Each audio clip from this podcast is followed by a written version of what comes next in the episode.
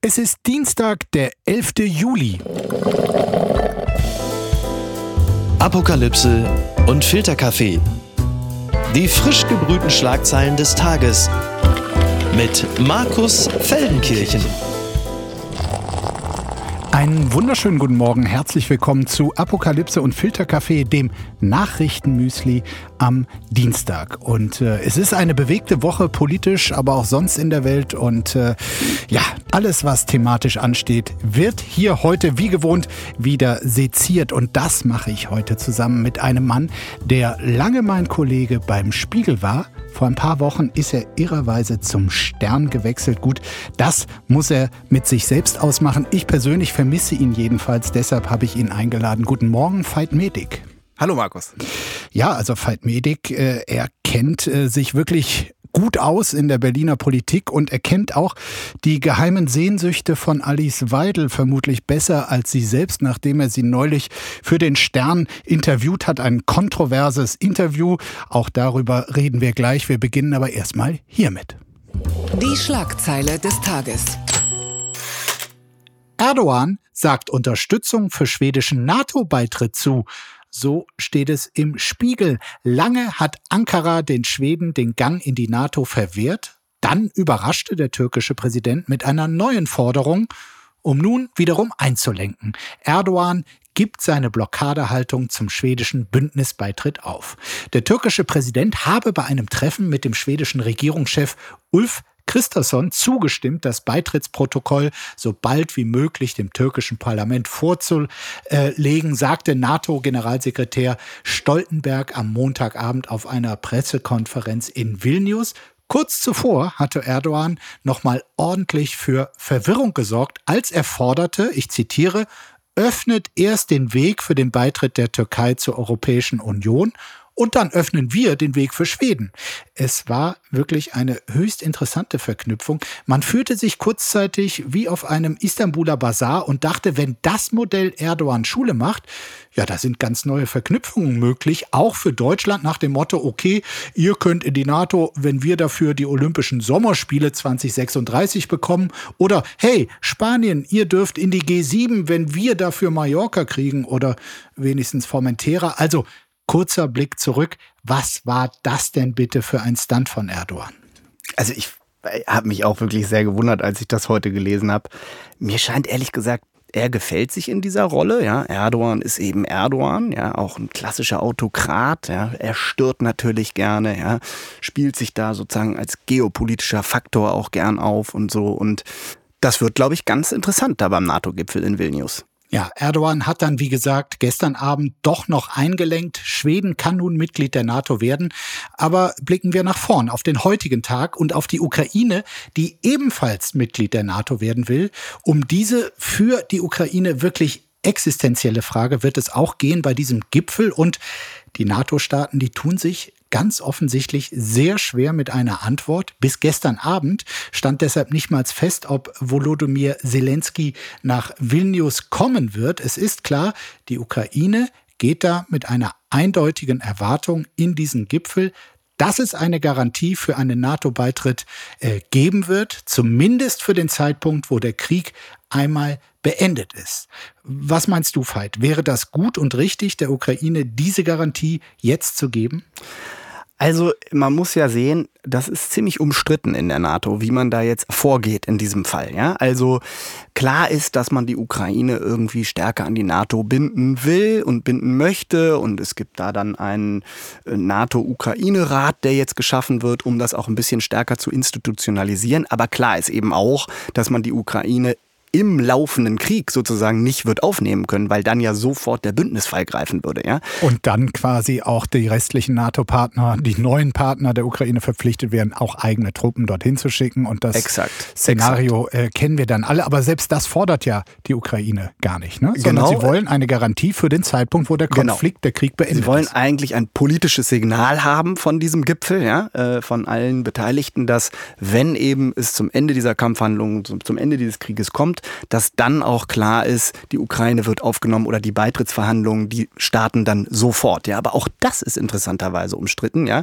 ganz besonders die Bundesregierung. Olaf Scholz sperrt sich da interessanterweise. Ja, ähm, weil so interpretiere ich das er fürchtet, dass das dann so einen Automatismus in Gang setzen würde und vielleicht doch irgendwie nochmal die Debatte anheizen würde, ob man die Ukraine nicht im laufenden Krieg aufnimmt und so. Also er zeigt sich da doch ziemlich als Bremser, übrigens ja auch, was den EU-Beitritt der Ukraine angeht, ja gleiches Spiel. Scholz als Bremser? Verrückt, Was ist ne? denn das ja, ja. jetzt für eine, das ist eine ganz neue Seite an ihm? Ne? Ganz neue Seite. Also ob Zelensky kommen äh, wird, ist immer noch offen. Immer noch offen. Ja, äh, du wirst auf jeden Fall kommen. Ja, äh, nicht ganz so spektakulär wie Zelensky, aber für alle, die das, sagen wir mal, nicht beruflich machen, wie läuft das ab als journalistischer Begleiter des Bundeskanzlers? Also wie ist das dann so im Trost des Bundeskanzlers dabei zu sein? Also ein bisschen absurd ist das Ganze ja eigentlich schon. Man ist dann so. im Flugzeug schon irgendwie erstmal dabei auf der Reise. Man reist da sozusagen gemeinsam hin und dann hat man auch ein bisschen FaceTime mit dem Bundeskanzler. Der erzählt ein bisschen, das ist ein sogenanntes Hintergrundgespräch, da darf man nicht draus zitieren und so. Ist aber natürlich interessant, weil man sozusagen mal so ein bisschen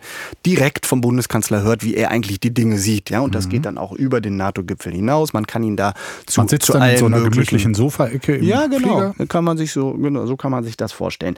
Dann, wenn man dann vor Ort ist, ist es aber ernüchternder, ehrlich gesagt. Man kommt nicht mehr so richtig ans Geschehen ran. Man ist eigentlich ziemlich außen vor. Ja, das ist üblich bei diesen Gipfeln, dass man eigentlich nicht wartet stundenlang, dass es eine fünfminütige Pressekonferenz gibt. So ungefähr. Also man wird dann so hingekarrt, wenn mal was passiert, aber ansonsten sitzt man in so einem Pressezentrum und so. Also das ist ehrlich gesagt, da ist man dann gar nicht so viel näher dran, als wenn man das Ganze zu Hause im Stream verfolgen würde. Ja, das ist so ein, auch ein etwas merkwürdiges Biotop, in dem man dann da unterwegs ist. Deine Prognose, wird es ein klares Signal an die Ukraine geben, ihr werdet bald NATO-Mitglied sein? Ich glaube ehrlich gesagt eher nicht, äh, dass das so klar äh, formuliert wird, weil wenn das umstritten ist und das ist umstritten, wenn es keinen Konsens gibt, dann gibt es das auch einfach nicht. Ja? Da hat ja dann letztlich die Bundesregierung, hat Scholz theoretisch auch ein Vetorecht, wenn man so will. Aber man wird irgendwie einen Formelkompromiss im Abschlussdokument finden müssen, das zumindest signalisiert, ihr gehört irgendwie zu uns. Wir wollen euch schon irgendwie, aber ohne eben ganz konkret zu sagen, wann das passieren wird. Oh, ich dachte, du wärst längst tot. Tja, etwas zynische Überschrift hier. Bund und Länder einigen sich auf Eckpunkte für Krankenhausreform. So steht es bei tagesschau.de. Das zähe Ringen hat ein Ende. Bund und Länder haben sich auf Eckpunkte verständigt, wie sie das Krankenhaussystem reformieren wollen. Gesundheitsminister Lauterbach von der SPD sprach diesbezüglich von einer Revolution, also quasi Revolution sozusagen. Inhaltlich geht es unter anderem um das Schlagwort Spezialisierung. Gemeint ist, komplizierte Behandlungen sollen künftig in spezialisierten Kliniken durchgeführt werden. Kleine Krankenhäuser Krankenhäuser sollen dagegen für die Grundversorgung zuständig sein. Auf diese Weise soll die Qualität der Behandlung gesteigert werden.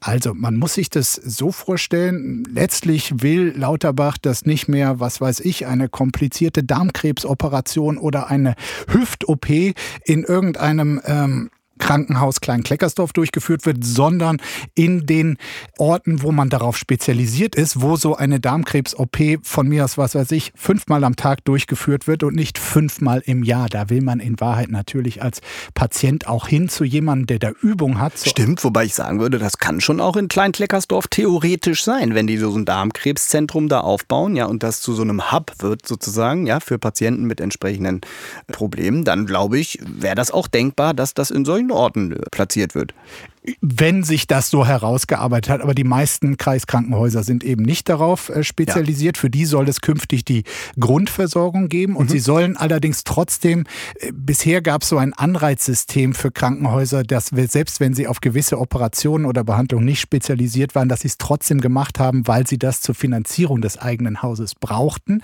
Da soll es jetzt quasi nicht mehr die sogenannten Fallpauschalen geben, sondern eine Vorhaltepauschale. Also das soll die ökonomische Sicherheit auch für die kleineren äh, Kliniken gewährleisten. Und dann gibt es noch einen interessanten Punkt aus dieser Reform, der auch für viel Ärger sorgt. Ähm, es soll nämlich ab dem nächsten Jahr online digital abrufbare Qualitätsinformationen für die Patienten geben über die einzelnen Kliniken. Also wenn ich dann eben meine Knie-OP habe, dann kann ich mal gucken in dem und dem Krankenhaus, wie ist das denn so?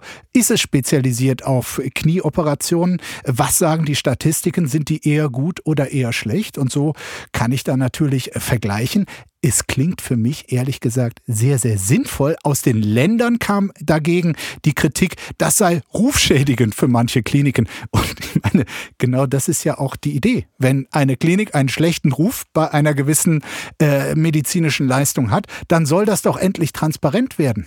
Ja, und ehrlich gesagt, unser Krankenhaussystem ist ja jetzt auch nicht das absolute Nonplusultra bisher. Ja? Also das ist ja gerade das Kernproblem, dass wir wahnsinnig viele schlechte Krankenhäuser auch haben. Und ein Kernpunkt der Reform wenn ich das richtig verstanden habe, ist ja auch die Reduzierung der Anzahl der Krankenhäuser. Kann man jetzt sagen, huch, warum sollen wir denn jetzt weniger Krankenhäuser eigentlich haben? Aber das macht ja schon auch Sinn, ja, weil äh, du kennst das vielleicht auch aus, so wie ich aus der eigenen Erfahrung. Also man geht ja nicht gerne ins Krankenhaus, weil man eigentlich davon ausgeht, dass da gibt es irgendwie Keime, da ist die Versorgung schlecht, sind überbelegt, man kriegt irgendwie ein Mehrbettzimmer und Na, so weiter. ist der Anlass auch nicht so schön. Und der Anlass ist auch nicht so schön, genau. Und da ist dann weniger, manchmal vielleicht mehr. Ja? Insofern verspreche ich mir da schon sozusagen eine gewisse Qualität, die nach dieser Reform rauskommt, wobei ich sagen würde, es ist natürlich schon so viel verbockt worden im Gesundheitsreform über die vergangenen Reformen in den letzten mhm. 10, 20 Jahren, dass ich mit Prognosen diesbezüglich doch eher vorsichtig bin. Kleine Pointe am Ende, die äh, mittlerweile verhassten Fallpauschalen, die sehr mhm. zur Ökonomisierung des Klinikwesens beigetragen haben, waren eine Erfindung des damals noch Gesundheitsexperten Karl Lauterbach. Ah, wusste ich nicht. Werbung. Mein heutiger Werbepartner ist Euro Wings. Es ist äh, in den letzten Monaten so gewesen, dass man an manchen Tagen, wenn es gerade mal wieder 8 Grad und Regen war, schon dachte, ach, ich würde jetzt doch ganz gerne mal vielleicht mal äh, irgendwo anders sein, wo es ein bisschen netter ist. Wie komme ich denn da am schnellsten hin? Oder der eigene Verein ist etwas überraschend in Europa sehr erfolgreich und man möchte ein Auswärtsspiel besuchen und da vielleicht jetzt nicht unbedingt mit dem Lastenrad hinfahren. Und da kommt Eurowings ins Spiel. Es ist die führende Value Airline Europas, die versucht den Menschen auch in turbulenten Zeiten wie Klimawandel, Wirtschaftskrise, global globaler Instabilität oder steigenden Preisen zumindest beim Fliegen ein Gefühl von Leichtigkeit zu geben. Zum Beispiel durch smarte und lebensnahe Services. Und da kommt zum Beispiel die Option Flex Light ins Spiel. Da kann man bis zu 40 Minuten vor Abflug, da kann der Flug ab 10 Euro umgebucht werden. Das ist natürlich fantastisch, gerade wenn man so ein dynamisches Leben führt, wie ich es tue. Außerdem gibt es sogenannte grüne Tarife bei Eurowings. Das bedeutet, sie bieten nachhaltigeres Reisen mit verschiedenen Möglichkeiten an. Gegen einen geringen Aufpreis kann man sich für eine Reduktion oder Kompensation der CO2-Emissionen entscheiden und da fliegt man dann doch mit einem etwas besseren Gefühl. Das bedeutet, die Entscheidung für eine Reduktion der CO2-Emissionen bedeutet eine Entscheidung für nachhaltige Treibstoffe. SAF ist ein Kraftstoff mit bis zu 80 Prozent weniger CO2-Emissionen als herkömmliches Kerosin und wird hauptsächlich aus biogenen Reststoffen wie zum Beispiel Speiseölresten gewonnen. Das habt ihr auch noch nicht gewusst, oder? Ich auch nicht. Finde ich aber großartig. Die reine Kompensation unterstützt zu 100% Klimaschutzprojekte. Für Nachhaltigkeitsoptionen kann man sich sowohl während als auch nach der Buchung des Fluges entscheiden. Mit all diesen Möglichkeiten bietet Eurowings seinen KundInnen ein entspannteres Reiseerlebnis. Also jetzt das gesagt habend, fühle ich mich auch schon deutlich entspannter. Alle Infos zum entspannten Reisen mit Eurowings findet ihr auf eurowings.com und wie immer auch in den Show Notes. Das jüngste Wunder des Robert Habeck. Robert Habeck nennt Verhältnis zu Christian Lindner Supi. So steht es im Spiegel. Ja, die Ampel trat ursprünglich als Fortschrittskoalition an. Mhm. Doch seit längerem behaken sich vor allem Grüne und FDP. Die FDP ist bekanntlich mit dem grünen Heizungsgesetz lange unzufrieden gewesen. Das grüne Familienministerium beklagt sich über Sparzwänge aus dem Haus von FDP-Finanzminister Lindner. Deshalb soll es jetzt Einschränkungen beim Elterngeld geben. Für die armen Kinder ist angeblich nicht genug Geld da. Doch Trotz all der Streitereien beteuert der grüne Wirtschaftsminister Habeck, ein gutes Verhältnis zu Lindner zu haben. Persönlich laufe es, wie gesagt, supi. Das sagte Habeck in der Sendung Frühstart von RTL und NTV. Er ist der Finanzminister, er muss das Geld zusammenhalten. Ich bin der Wirtschaftsminister und würde gerne Initiativen für die Wirtschaft geben. So Habeck weiter. Ja, also das klingt jetzt alles nach Friede, Freude, Käsekuchen. Ähm, sind das Habeck und Lindner nicht die beiden, die sich vor kurzem noch öffentlich Briefe geschrieben haben, sehr geehrter Herr Wirtschaftsminister, sehr geehrter Herr Finanzminister und Lindner dann unter anderem so sagte, er sei sehr, sehr froh, dass die Grünen das Grundgesetz nach wie vor anerkennen würden, also eine Spitze nach der anderen, das Ganze an die Öffentlichkeit geliebt. Glaubst du das mit dem Supi? Nee, natürlich nicht. Ich meine, man fragt sich so ein bisschen, ob man diese Koalition eigentlich, eigentlich. Supi. Supi. Hammer hätte er auch sagen können, oder? Okay, Hammer. Das ist ja. Habeck-Deutsch. Hammer. Supi. Ja? Nee, man fragt sich so ein bisschen, ob man diese Koalition eigentlich noch ernst nehmen kann im Moment, oder? Weil es ist so offenkundig, ja, dass die sich nicht verstehen, dass die sich zoffen, dass die irgendwie mit Mühe und Not Gesetze irgendwie nur noch hinkriegen. Äh, Ja, also dass man hat sowas ja fast wie Satire wirkt, ja. Also muss ich ganz ehrlich sagen. Und ich sehe da auch so ein kleines Muster fast, ja. Also äh, du hast von Lauterbach ja eben gesprochen der äh, seine äh, Krankenhausreform als Revolution verkauft. Äh, Kleiner geht's nicht. Kleiner geht's nicht. Man hört auch den Bundeskanzler, der neulich, äh, was die Asylreform, die europäische angeht, gesagt hat, das ist die weltbeste äh, Einwanderungspolitik, die wir jetzt hier machen. Also es werden immer Superlative in Momenten rausgeholt, wo man eigentlich denkt, Moment mal ganz kurz, also das Gegenteil ist doch eigentlich der Fall. Supi-Heizungsgesetz gab's aber noch nicht. Supi-Heizungsgesetz, Nee, genau. das ja. hat er sich verkniffen. Supi-Wärmepumpe. Ja. ja, man hat in den vergangenen Wochen und Monaten schon so den Eindruck bekommen, wir werden hauptsächlich von Eierbären regiert. Ich meine, jetzt kennen wir die alle, die sind ja alle nicht doof. Warum ist denn dieser Eindruck entstanden? Sind die Differenzen dann doch zu groß oder ist das Ego von einzelnen Beteiligten zu groß? Na, ich glaube, es gibt schon ein strukturelles Problem in so einer Dreierkoalition. Es sind halt einfach drei Partner. Das ist schwieriger, als wenn man zu zweit ist. Da sind die Abstimmungsprozesse langwieriger. Es sind mehr unterschiedliche Charaktere, die miteinander zu tun haben. Auch die Egos, natürlich spielen die eine Rolle. Ja, jeder will irgendwie ein Stück vom Kuchen haben und so. Das sind eben drei Partner. Insofern habe ich ein gewisses Grundverständnis dafür, dass das irgendwie nicht so richtig rund läuft. Aber Gerade eben hat äh, der SPD-Vorsitzende Lars Klingbeil ja mal wieder einen Vorschlag gemacht, will das Ehegattensplitting abschaffen und da sagt die FDP, das ist äh, die größte Mogelpackung des Jahres, dieser Vorschlag. Man kann das ja schlecht finden, aber dass man sofort sozusagen wie so eine Opposition in der Regierung das Ganze kommentiert, muss man sich nicht wundern. Also viel, viel schärfer hätte es Alice Weidel auch nicht auf den Punkt bringen können.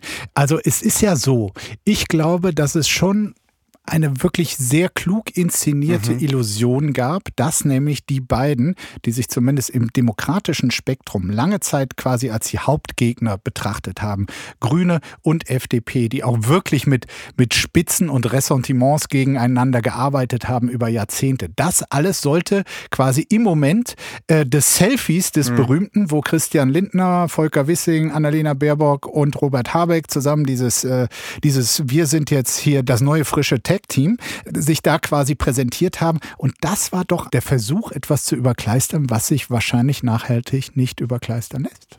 Mhm. Ein anderer Punkt kommt aber, glaube ich, noch hinzu. Die beiden waren natürlich sehr lange jetzt nicht an der Regierung, ne? FDP und Grüne. Ja. Waren sehr lange in der Opposition und das prägt einen natürlich auch in der Sicht auf Politik, in der Art und Weise, wie man spricht. Und mir scheint man manchmal hat so ein bisschen, man hat ein bisschen das Oppositionsgehen noch irgendwie drin, ja. Vielleicht auch nicht alles bis ins Letzte zu durchdenken, Stichwort Heizungsgesetz, ja, dass man dann irgendwie in eine Falle tappt und so. Also das scheint mir auch so ein Grund dafür zu sein, dass es einfach überhaupt nicht läuft. Ich würde der Ampel empfehlen, einfach mal ein Klausurwochenende jetzt in den Sommerferien nutzen, vielleicht draußen bei Wolfgang Kubicki äh, an der Kieler Förde in Stade und da gucken, ob es doch noch so ein paar Gemeinsamkeiten gibt. Also urlaubsreif sind die auf jeden Fall jetzt erstmal. Was ist denn da schiefgelaufen? Wie der Film Barbie in den Strudel der Geopolitik geraten ist. Das beschreibt die NZZ. Ja, am 21. Juli kommt er endlich in die Kinos. Ein Film, dem auch du seit Monaten entgegenfieberst, lieber Veit, schätze ich mal Barbie. Ja, total. Also ich war neulich mit meinen Kindern im Kino im Film Avatar nicht weitererzählen, auch ein bisschen äh, seltsamer Film, aber wir saßen da mit unseren 3D-Brillen und äh, vor diesem Film gibt's ja immer wahnsinnig lang Kinowerbung, Filmwerbung für die Filme, die bald anlaufen und ein Film war Barbie. Und es war so rosa und quietschig und langbeinig, dass ich am liebsten wieder rausgelaufen wäre aus dem Kino. Ja, es war also einfach eine ästhetische Zumutung schon in dieser zweiminütigen Kurzzusammenfassung dieses Films. Ich bitte dich. Ja. Also, dass ich gewisses Verständnis habe, dass man diesen Film jetzt in manchen Teilen der Erde verbieten will, wenn Margot, auch aus ganz anderen Gründen. Margot Robbie spielt mit, Ryan Gosling, die Regie von Greta Gerwig, die wirklich anspruchsvolle Filme wie Lady Bird und Little Woman schon gefilmt hat. Also ich erwarte sehr viel von dem Film. Das wie gesagt, klar. am 21. Juli kommt der raus. Äh, Im Prinzip überall auf der Welt, nur nicht in Vietnam. Dort wird er verboten. Ausgelöst hat das Verbot eine Weltkarte, die kurz im Film zu sehen ist. Darauf ein blauer Klecks, der als Asia, Asia bezeichnet wird und neben dem Klecks eine gestrichelte Linie und die vietnamesischen Behörden erkennen in dieser Linie die sogenannte Nine Dash-Linie. Mit dieser Nine-Dash-Linie umreißt China seinen Anspruch auf einen Großteil des südchinesischen Meeres. 2016 hat ein internationales Gericht äh, schon entschieden, dass der chinesische Anspruch mit dem modernen Seerecht nicht vereinbart ist. Das ist also quasi eine Form äh, der Einverleibung, die vor allem Nachbarstaaten wie, wie Vietnam nicht äh, richtig finden. Und ich frage mich, was ist denn da los bei den Machern von Barbie? Hat sich die kommunistische Partei da in den Barbie-Film eingekauft? Weil das ist ja chinesische Propaganda dann quasi. Du hast dich da richtig eingelesen, auch in diesen Fall, ne? Das finde ich interessant. Ich finde es wirklich interessant, wie da irgendwie die dachten, na, wir machen mal einen lustigen Film, so ein bisschen Barbie zeitgeistmäßig. Plötzlich hast du da so einen, einen geopolitischen Konflikt. Absolut. Ja, ja, stimmt, ja, absolut. Wie gesagt, ich finde, es gibt durchaus Gründe, diesen Film zu verbieten. Die sehe ich aber eher im ästhetisch vielleicht auch gesellschaftspolitischen Bereich. Nicht so sehr, was das angeht. Das finde ich persönlich, auch wenn ich jetzt vielleicht kein Experte für die asiatische oder vietnamesische Psyche ja. bin, doch ein kleines bisschen kleinkariert. Also in Vietnam äh, ist man halt besonders sensibel, das muss man wissen, wenn es um chinesische Ansprüche Klar. geht. Also es war schon zweimal 74 und 1988 äh, kam es zu militärischen Zusammenstößen ähm, rund um gewisse Inselgruppen im südchinesischen Meer mit äh, China. Jedes Mal starben mehrere Dutzend Vietnamesen und äh, die Volksrepublik setzte sich beide Male durch und kontrolliert die entsprechenden Felsen und Inseln bis heute. Was ich aber tatsächlich interessant finde, also die wurden jetzt hier auch äh, dann direkt gefragt, irgendwie die, die Macher von Warner Brothers und sie sagten, also nein, nein, also da, da hielte es sich bei der Karte, die da zu sehen sei, um eine kindliche Zeichnung. Da seien überhaupt keine Absichten dahinter. Klar ist aber auch, dass große Hollywood-Studios darauf achten, nicht ins Visier der chinesischen Kinogänger und Zensoren zu geraten, weil da gibt es hier eine Statistik, der chinesische Kinomarkt war größer im Jahr 2021 als der von USA, Japan, Kanada und Großbritannien zusammen. Die gehen noch ins Kino, die Chinesen. Es ist ja auch Wahnsinn. Also das trägt natürlich jetzt auch schon wieder zur Aufmerksamkeit bei, überhaupt, was die für ein, für ein Mega-Marketing rund um den Film machen. Also mein Highlight ist ein Haus in Malibu, mhm. ähm, das äh, gerade auf Airbnb zu mieten ist. Und mhm, zwar mhm. das äh, Barbies Dream House. Und hier ist alles, wirklich alles in rosa. Dieses Haus gibt es echt wunderbar mit Pool in bester Lage von Malibu. Und ähm, das findest genau, du richtig gut, ne? Das ist Kens. Ja. Also ja. Barbie geht groß auf große mhm. Kinotour. Klar. Er vermietet jetzt das Haus und äh, ich weiß nicht, was man zahlen muss, aber da werde ich doch mal gucken, ob da noch eine Woche frei ist. Frei ist. Ja. Viel Spaß, kann ich nur sagen. Ganz weit vorne. Bürgergeld. Jeder dritte Arbeitslose für AfD. So steht es bei der Westen. Bei keiner Wählergruppe ist die AfD so erfolgreich wie bei den Arbeitslosen. Das ergibt eine INSA-Umfrage. So würden aktuell 30 Prozent aller Arbeitslosen die AfD wählen. Zum Vergleich bei den Menschen im Ruhestand sind es nur 14 Prozent bei den Azubis sogar nur 13 Prozent. Allerdings, die AfD-Fraktion im Bundestag hält nichts vom Bürgergeld für Arbeitslose, das die Ampel zum Jahreswechsel eingeführt hat, damit auch die Konditionen für Arbeitssuchende verbessert hat. Das Bürgergeld bezeichnete der sozialpolitische Sprecher der AfD als eine riesengroße soziale Hängematte und der Vizefraktionschef ein gewisser Norbert Kleinwächter, der sagt sogar, es solle lieber eine Umstellung auf Sachleistungen bei Regelverletzungen und auf die Einführung von Bürgerarbeit. da setzt er drauf. Also wer Ärger mit dem Jobcenter hat, bekommt laut AfD-Vorstellung nur noch Sachleistungen. Außerdem wird man als Bürgergeldempfänger zur Zwangsarbeit verdonnert. So übersetzt das hier der Westen Kleinwächter, äh, drückt das noch stammtischkonformer aus. Die Leute sollten nicht verlernen, in der Früh aufzustehen, damit sie nicht lernen, auf der Couch zu liegen.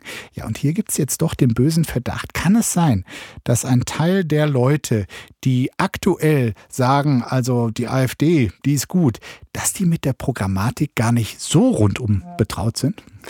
Ich vermute selbst, Funktionäre der Partei sind mit der eigenen äh, Programmatik gar nicht, nicht, so richtig vertraut. Ne? Äh, ich glaube aber auch, dass die AfD Glück hat, dass sich viele Sympathisanten und Anhänger bisher noch nicht mit der Programmatik groß auseinandergesetzt haben, weil sie dann erkennen würden, dass die AfD möglicherweise in großen Teilen gegen ihr eigenes Klientelpolitik macht. Ja? Also nehmen wir mal ein Beispiel. Die AfD will ja die EU abschaffen.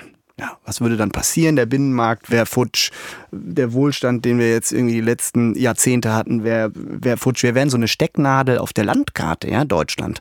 Wir hätten große Sicherheitsprobleme und so weiter. Das kann ja eigentlich nicht im Interesse eines AfD-Wählers sein. Ja. Anderes Beispiel, Energiewende neue AKWs sollen gebaut werden. Da frage ich mich natürlich, Moment mal, die versuchen doch schon jedes Windrad zu verhindern. Auf welche Wiese wollen die denn bitte Atomkraftwerke mhm. stellen? Ja? Wie wollen sie das denn bei ihrer eigenen Klientel durchsetzen und umsetzen. Das ist doch vollkommen illusorisch. Also man kann nur hoffen, dass sich irgendwann mal die Anhänger und Sympathisanten wirklich mit der Programmatik dieser Partei äh, auseinandersetzen. So, und da sind wir bei der Frage, ob es dann nicht auch die Aufgabe von uns mhm. Journalisten ist, mhm. über diese ganzen Widersprüche oder auch zum Teil einfach gar nicht vorhandenen mhm. Antworten der Partei zu berichten und sie nicht, wie ihr es beim Stern neulich gemacht habt, eine der Anführerinnen, Alice Weidel, mit einem großen Interview auf den Titel mhm. sogar zu heben. Mhm. Es gab viel Kritik daran, mhm. ähm, dass das zu einer Form der Ikonisierung, mhm. zumindest von Alice Weidel, beitragen würde.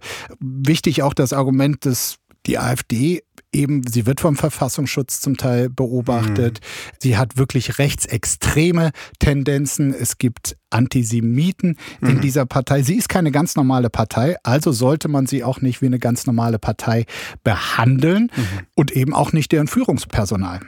Ja, das sehen wir tatsächlich anders, sehe auch ich persönlich anders, aus unterschiedlichen Gründen. Also einmal glaube ich, dass wir ja so eine Tendenz auch in der Berichterstattung haben, eher wegzusehen als hinzusehen, was das Führungspersonal angeht. Wir gucken schon sehr, sehr genau hin, wenn es so in den Gliederungen und so weiter rechtsextreme Umtriebe gibt. Das ist auch absolut richtig, das muss auch so sein.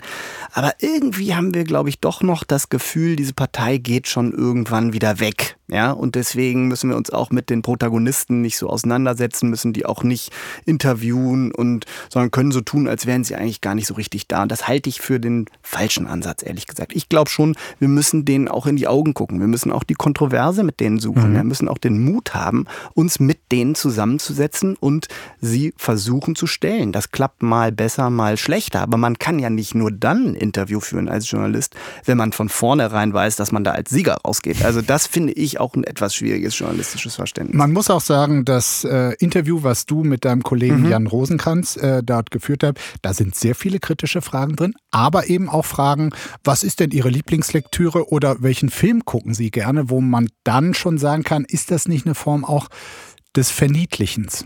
Ja, wobei äh, ich glaube, es waren sechs Seiten oder sieben Seiten Interview und das waren zwei, drei Fragen zum persönlichen Hintergrund dieser Frau. Ich glaube schon, dass auch ein gewisses Grundinteresse da ist. Wie passt das eigentlich zusammen, dass diese Frau mit ihrem Hintergrund, ja, ähm, sie ist ja äh, Ökonomin, ja, lebt in der Schweiz größtenteils oder einen Teil jedenfalls ihres Lebens. Sie hat in China ganz lange äh, gelebt, ja, spricht Mandarin angeblich und ist also eigentlich was, was man so als ja vielleicht fast Kosmopolitin normalerweise bezeichnen würde, ja. Und gleichzeitig ist sie aber Vorsitzende dieser in Teilen rassistischen und rechtsextremen Partei. Wie passt das eigentlich zusammen? Da will man doch eigentlich mehr wissen über diese Figur das war auch so ein Treiber dafür, dass wir dieses Interview geführt haben. Welchen Eindruck hattest du von ihr nach dieser Begegnung? Na, dass es mehrere Alice Weidels gibt. Ne? Also einmal die, die ja durchaus ein ganz interessanten Lebenslauf auch hat und Hintergrund. Sie lebt mit einer Frau zusammen in der Schweiz, ja, hat zwei Kinder, also hat eigentlich einen sehr liberalen äh, Hintergrund ähm, und eine liberale persönliche Situation und progressive und gleichzeitig dann aber diese ja, wie soll ich sagen, diese Radikalität ja, in ihren politischen Positionen und diese Unerbittlichkeit ja, und auch teilweise natürlich diesen, diesen Hass, den sie in sich trägt und den diese gesamte Partei in sich trägt. Ja. Und das kriegt man einfach sehr, sehr schwer übereinander. Ja.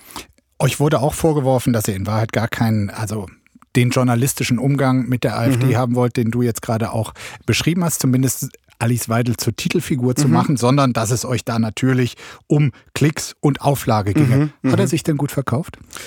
Das weiß ich ehrlich gesagt noch gar nicht so richtig. Ich finde den Vorwurf insofern ganz lustig, weil, also hast du schon mal Journalismus gemacht, damit es niemand wahrnimmt? Also das fände ich auch schräg. Natürlich wollen wir, dass dieses Interview gelesen wird und wir wollen auch, dass es wahrgenommen wird, ja. Und ich fand es auch eine richtige Entscheidung, das zum Titel zu machen, weil ich glaube, hätten wir dieses Interview so. Ein bisschen so der, der rechtsextreme Nazi-Grusel, der da, mit dem da gespielt wird. Nee, ich finde, wenn wir dieses Interview im normalen Programm so hätten laufen lassen, ja, ohne dass es auf dem Titel gewesen wäre, dann wäre es eine Form der Normalisierung gewesen problematisieren und kontextualisieren kannst du diese Figur, diese Partei im Grunde genommen in dem Fall nur, wenn du sie auch auf den Titel platziert. Wir haben das ja mit einer Frakturschrift versehen, ja. Was können sie eigentlich außer Hass? Und das Wort Hass war in Frakturschrift. Mhm. Und natürlich war das eine Form der Kontextualisierung. Hier ist die Vorsitzende einer Partei, die definitiv nicht normal ist. Was ich mir schon problematisch vorstelle, ist, dass bei einem solchen Print-Interview auch noch autorisiert wird. Und jetzt mal ganz ehrlich, hat sie da viel verändert und sich schöner gemacht, rhetorisch, als es war? Nein, überhaupt nicht, weil auch wir uns natürlich relativ intensiv vorbereitet hatten auf äh, das Interview in dem Wissen, dass wir sehr, sehr, sehr eng am Wortlaut bleiben müssen, weil wir auch nicht Gefahr laufen wollten, dass sie am Ende sagt, na Moment mal, das Interview ist ja ganz anders gelaufen, ja, öffentlich vielleicht. Insofern haben wir das sehr, sehr wortgetreu am Ende auch transkribiert und dann auch abgedruckt äh, und so ist das entstanden. Das ist ja drollig. EZB startet Umfrage zu Themen für neue Euro-Banknoten, so berichtet es der Bayerische Rundfunk. Die Europäische Zentralbank hat die Bevölkerung dazu aufgerufen, bei der Gestaltung neuer Euro-Banknoten mitzuwirken.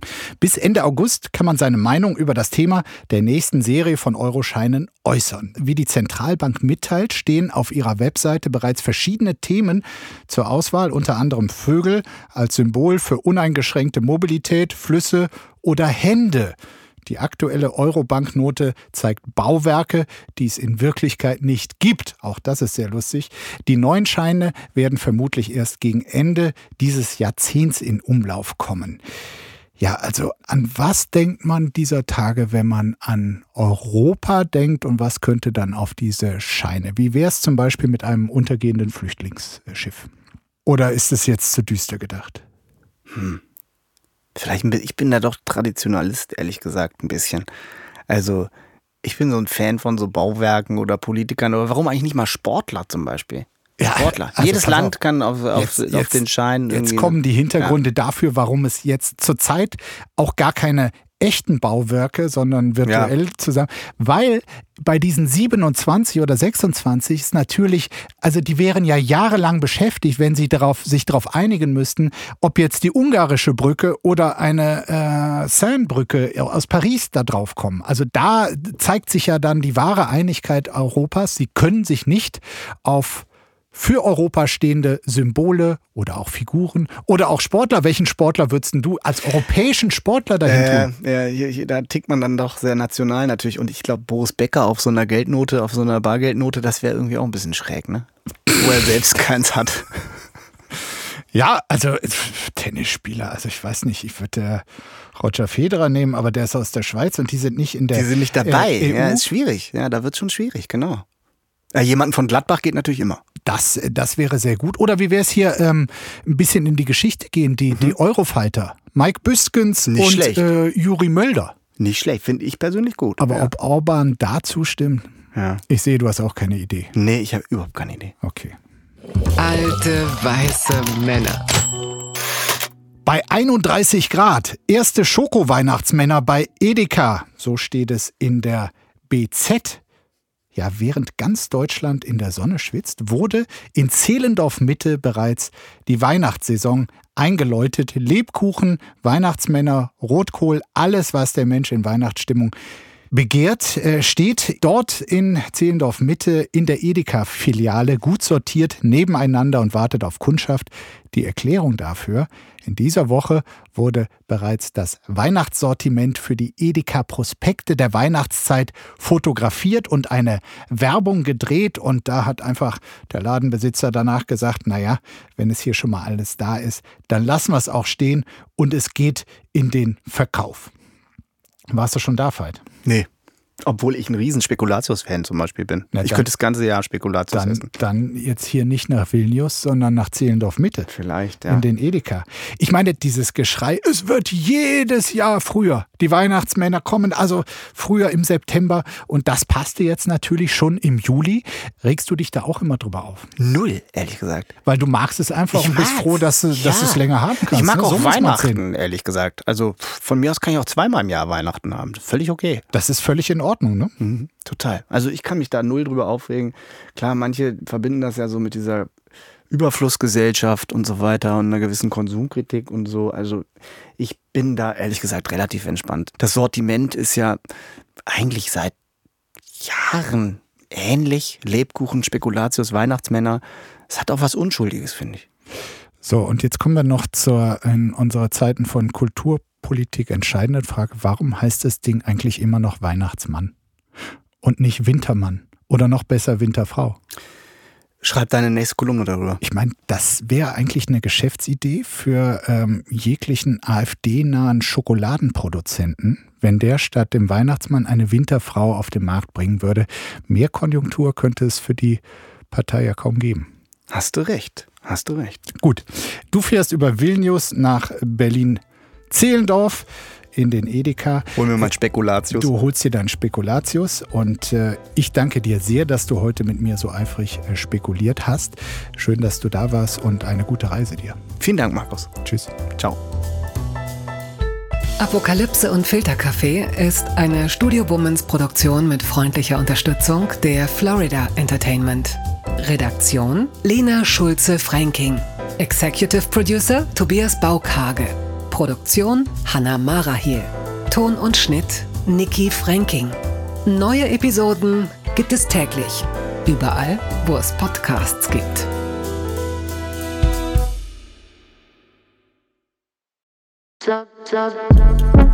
Buh, Stefanie Giesinger hier. Mit mir habt ihr nicht gerechnet, oder? Ich bin nur kurz hier, um euch über meinen Podcast zu erzählen, G-Spot. Bei dem spreche ich über alle möglichen Themen, wie zum Beispiel Sex, Feminismus, Beziehungen und auch vergangene Beziehungen. In der aktuellen Folge spreche ich mit meinem Ex-Partner Markus Butler über alles, was wir so erlebt haben, was wir vielleicht sogar bereuen, wie wir uns jetzt fühlen, wie wir Liebe sehen und was wir uns für die Zukunft wünschen. Also, falls ihr Lust habt reinzuhören, würde ich mich sehr freuen. Bis dann!